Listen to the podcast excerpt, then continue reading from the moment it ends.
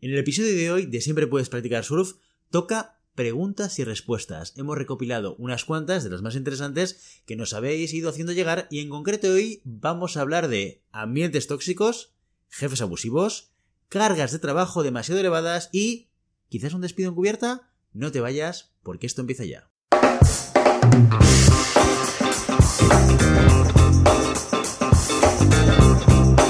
La primera pregunta nos la hace Keralt y dice lo siguiente.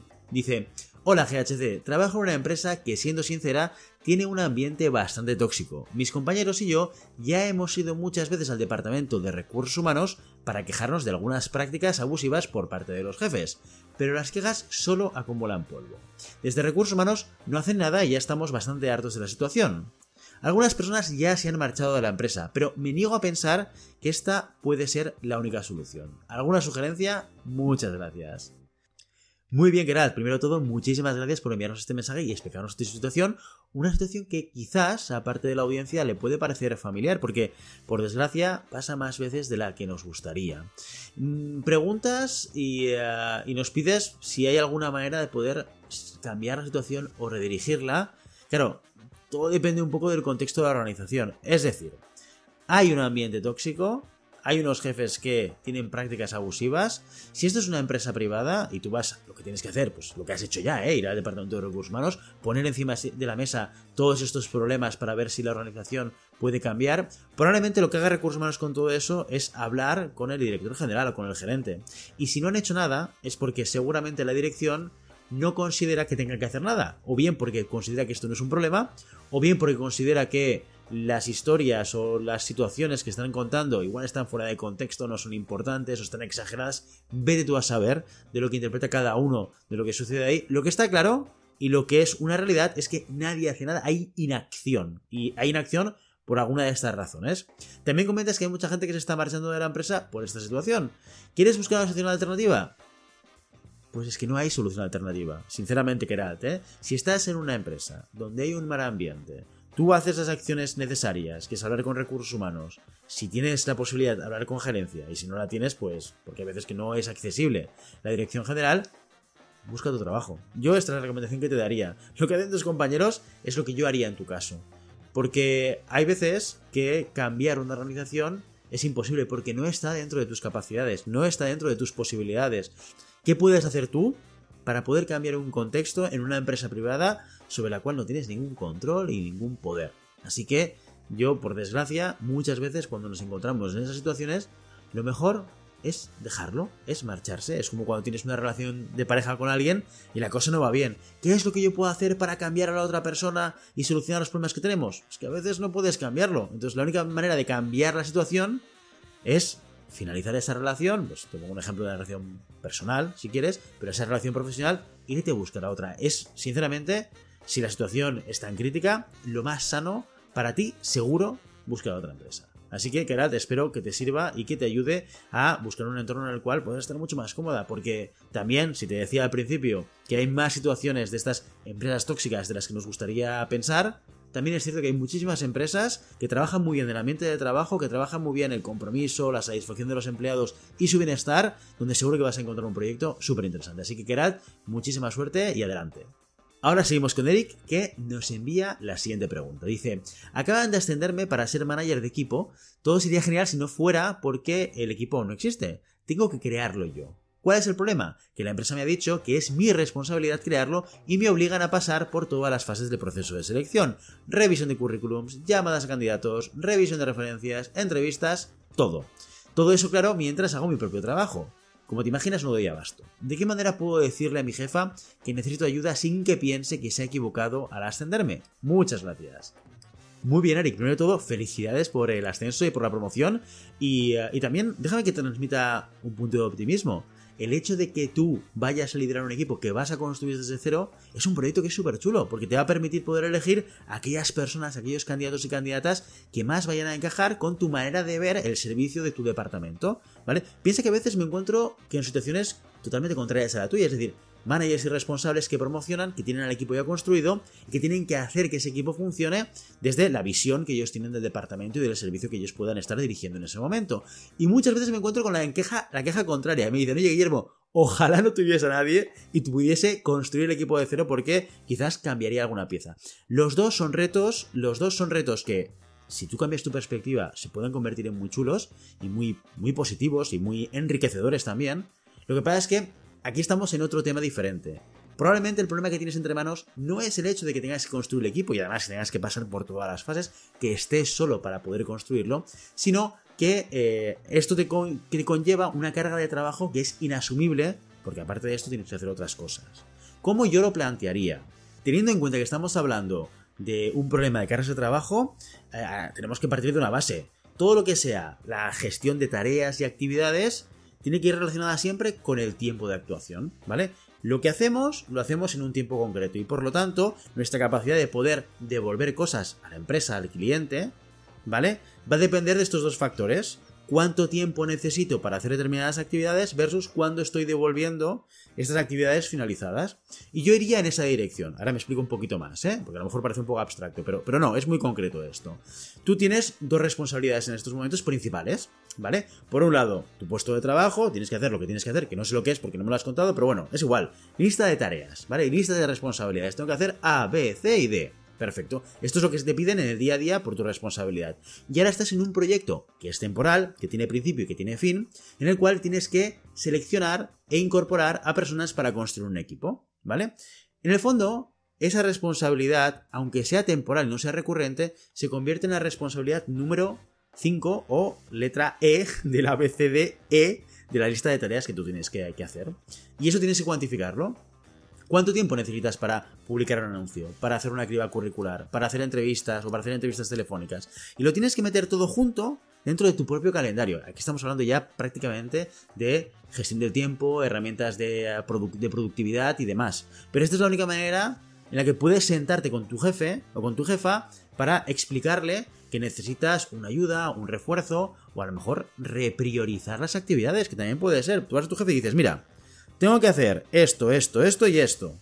A, B y C. Y lo tengo que entregar en 30 días. Y además tengo que seleccionar personas. No voy a poder con todo. Es imposible. 40 horas a la semana me dan para poder entregarte A, B y C. Si además quiero construir equipo, que debería ser algo prioritario, porque si habéis eh, identificado la necesidad de construir un nuevo equipo, quiere decir que lo necesitáis cuanto antes, tienes que marcar esto como una serie de prioridades, ir encajando las actividades junto con tu actividad, pues de, de, talent acquisition, de selección, si quieres llamarlo así, ¿vale?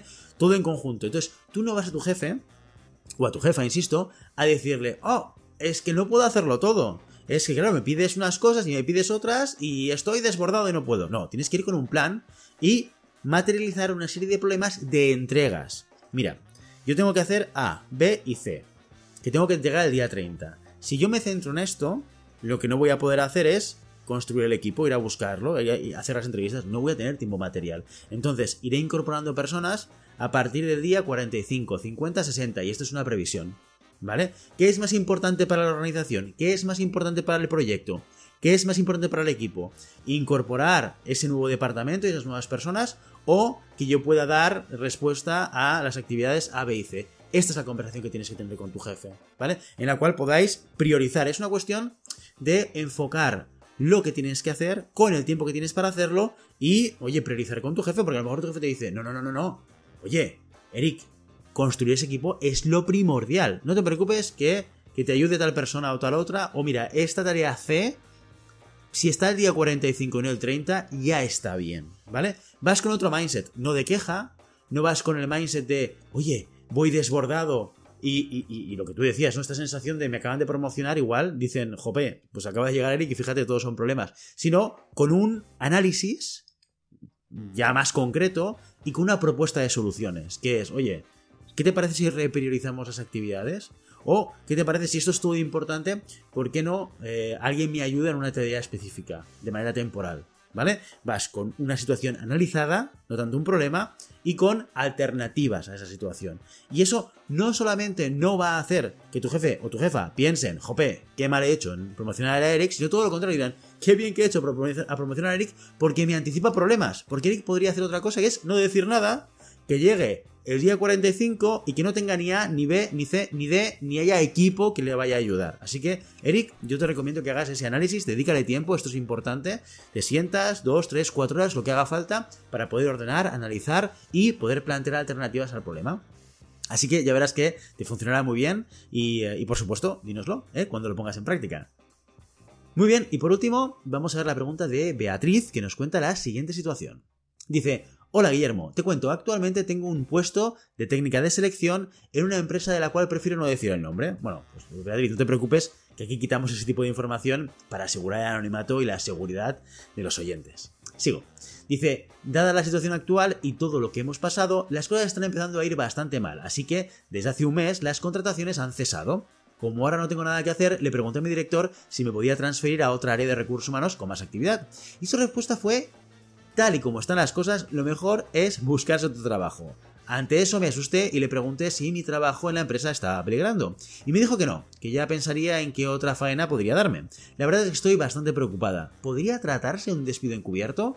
De eso de los que no te dan trabajo para que te aburras y al final te tengas que ir sin ningún tipo de indemnización. Pues bien, Beatriz, oye, situación complicada. También te digo una cosa, esto en las empresas pasa, pasa, ¿eh? Yo, yo he trabajado en varias y como digamos, consultor, he tenido varios clientes y hay veces, por situaciones de mercado, por situaciones de cómo va el año, por intentar cubrir una serie de objetivos determinados que de repente hacen lo que se le llama, utilizando el anglicismo, el hiring freeze. Congelamos todas las incorporaciones, porque es una manera de cerrar el grifo de los costes, ¿vale? Así que que sepas que esto es una práctica que se puede ver en el mercado y que en función de la situación, pues hay empresas que lo hacen eh, de manera, pues, eh, cuando tienen el problema delante. Con lo cual, no tengas eh, o no tengas la sensación de que esto es algo poco habitual. Se da, ¿vale? Porque es una manera, como te digo, de cerrar el grifo de los costes. Por otro lado, y respondiendo a tu pregunta, ¿podría ser un despido encubierto? A ver, por definición sí. Si tú vas a la definición del despido encubierto, es justamente la definición que estás dando. Oye, tengo una persona a la que le quiero despedir, no quiero pagar la indemnización. Esto, entre paréntesis, pensar que siempre estamos hablando de España, en términos legales, ¿eh? Lo que sucede en, España. Entonces, cuando yo quiero despedir a alguien pero no quiero pagar, ¿qué es lo que puedo hacer? Pues, oye Beatriz, ¿sabes qué? Es que no tengo trabajo para ti. No, no, tú sigue viniendo, ¿eh? De 9 a 6 y media, todos los días, tal, pero... ¿Estarás calentando la silla? A ver cuánto aguantas. ¿Vale? Llega un momento en el cual, pues a lo mejor dices, es que para estar ahí calentando la silla, oye, la nómina te la sigo pagando, ¿eh? O sea, cada mes tú recibes tu nómina, todo perfecto. Y al final, a lo mejor por aburrimiento, dices, pues voy a buscar otro trabajo y me marcho, ¿vale? Y la empresa dice, fantástico, he conseguido lo que quería, qué bien, ¿no? Se marcha y no estoy pagando indemnización. Esto sería la definición exacta, bueno, una definición o la historia alrededor de lo que sería un despido encubierta, ¿vale? Pero tenemos que tener en cuenta que también puede suceder que haya una bajada de actividad y que por lo que sea no puedan reubicar a las personas en otras funciones y que esto sea temporal y que no tenga nada que ver con un despido encubierta, ¿vale? Aquí hay dos preguntas que nos podrían ayudar a entender si podría tratarse de un despido encubierta o no. La primera es la duración de la parada de actividad.